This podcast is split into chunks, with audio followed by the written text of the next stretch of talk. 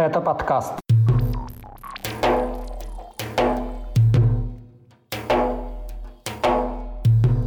Пиар-операция кадыровцев на украинской границе, поджоги военкоматов и суды над военными на юге России и пытки мобилизованного дагестанца. Об этом и не только в 143-м выпуске подкаста «Кавказ. Реалии». Его проведу я, Иван Мартыненко. Привет! Привет!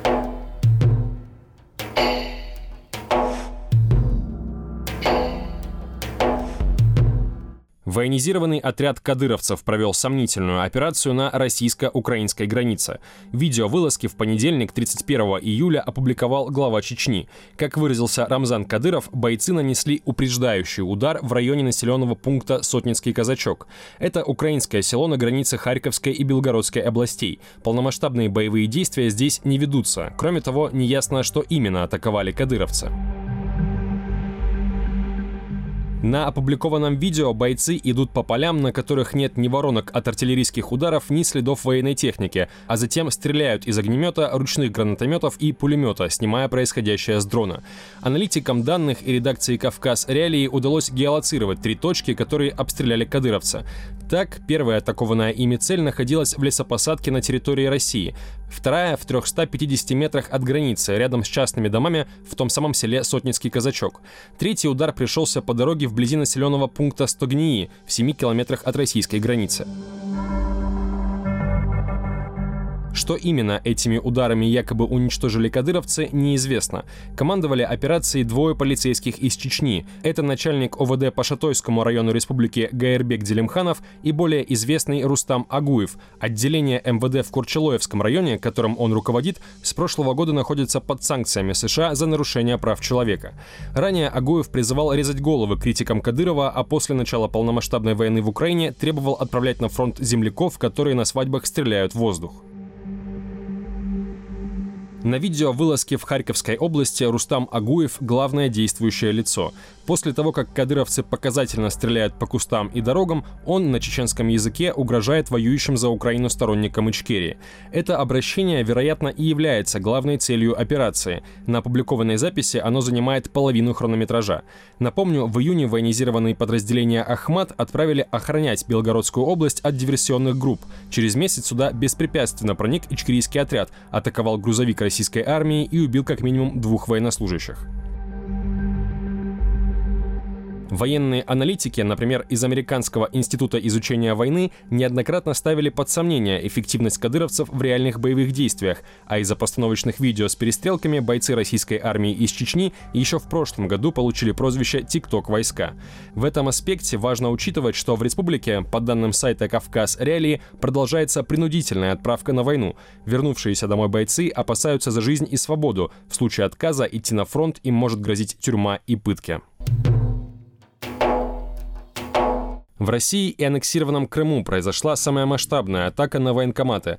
С 29 июля по 3 августа их поджигали или пытались поджечь около 30 раз. Как минимум два таких случая зафиксированы в южных регионах. В Ставрополе 1 августа бутылку с зажигательной смесью в здание военкомата бросила 54-летняя женщина. Ее имя неизвестно. Как утверждает губернатор Владимир Владимиров, задержанная стала жертвой мошенников и решилась на поджог, когда ей пообещали вернуть деньги.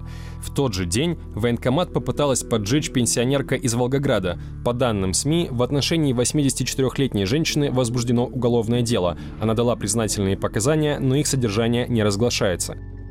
3 августа стало известно о задержании еще одной жительницы Волгограда, которая якобы собиралась поджечь военкомат. По данным СМИ, ей 31 год. Полицейские обратили на нее внимание из-за тяжелого рюкзака и нервного вида. В прошлом году в России зафиксировали 77 поджогов военкоматов.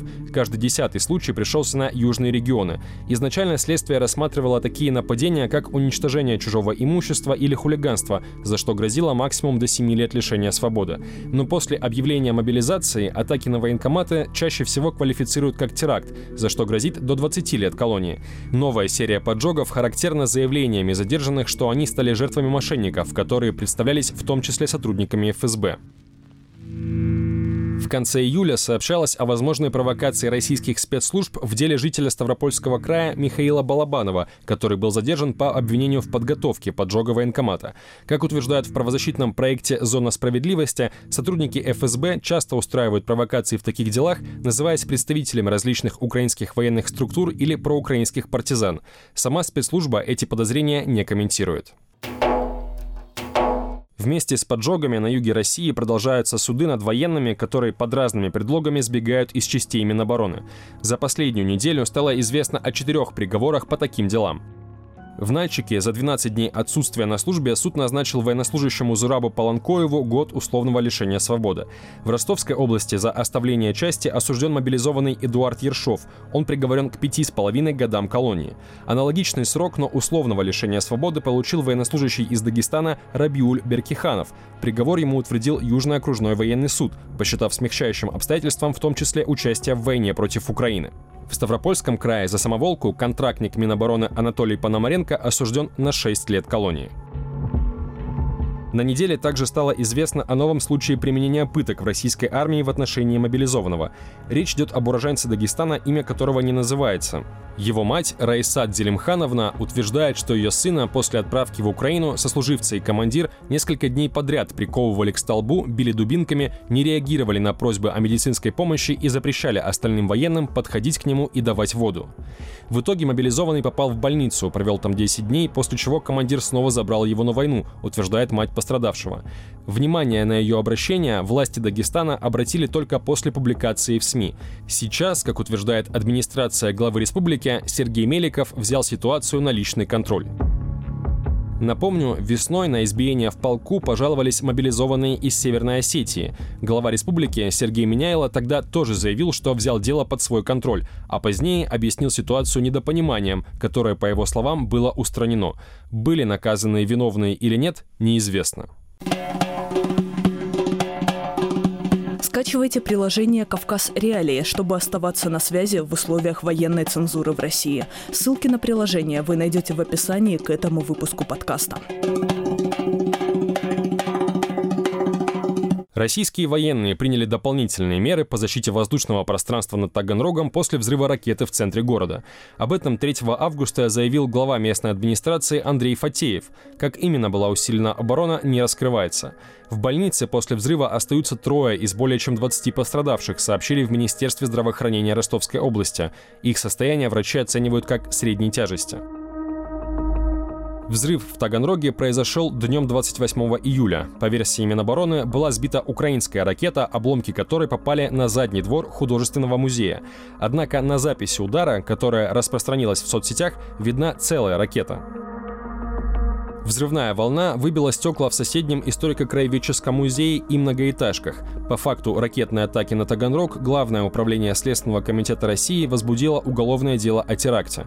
В сообщении ведомства уточняется, что речь идет об атаке ракеты неустановленного типа, хотя Минобороны практически сразу после взрыва идентифицировала ракету как С-200.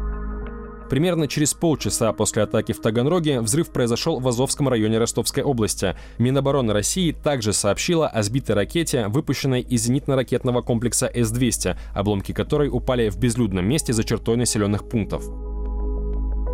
На следующий день в хуторе Дорогановка вблизи Таганрога упал беспилотник, после чего начался пожар. По данным телеграм-каналов, пострадали два человека, повреждены частный дом и два автомобиля. При этом губернатор Ростовской области Василий Голубев заявил, что пострадавших нет. Издание 161.ru со ссылкой на собственный источник пишет об одной пострадавшей женщине, которая получила ожоги во время тушения пожара после падения беспилотника. Ряд телеграм-каналов, в том числе российские, написали, что, судя по обломкам, речь идет о беспилотнике «Форпост» или «Орион». Оба типа БПЛА находятся на вооружении армии России. Управление Следственного комитета по Чечне в конце июля возбудило новое уголовное дело из-за нападения в Грозном на журналистку «Новой газеты» Елену Милашину и адвоката Александра Немова.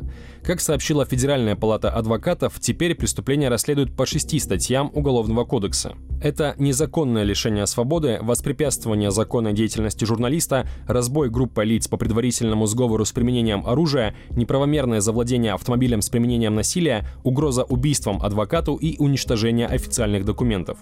В рамках нового дела потерпевшим также признан водитель такси, который вез Милашину и Немова из аэропорта, когда на них было совершено нападение.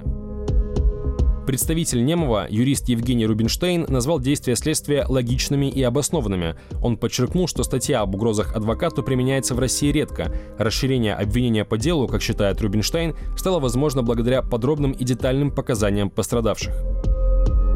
Напомню, Милашину и Немова жестоко избили утром 4 июля, когда они прилетели в столицу Чечни на вынесение приговора Зареме Мусаевой. Это похищенная кадыровцами в начале прошлого года мать чеченских братьев-оппозиционеров Янгулбаевых.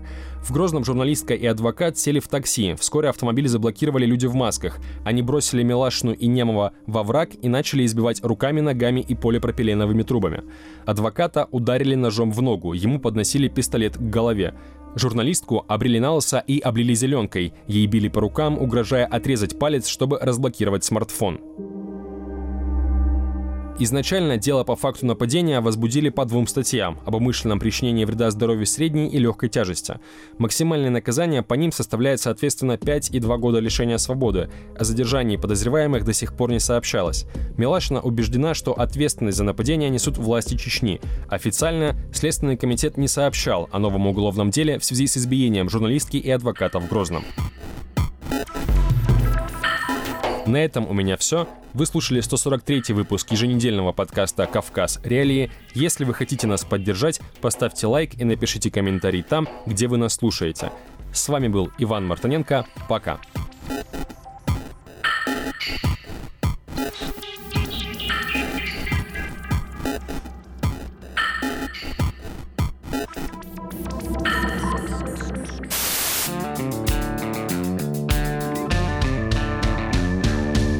Подкастов «Радио Свобода».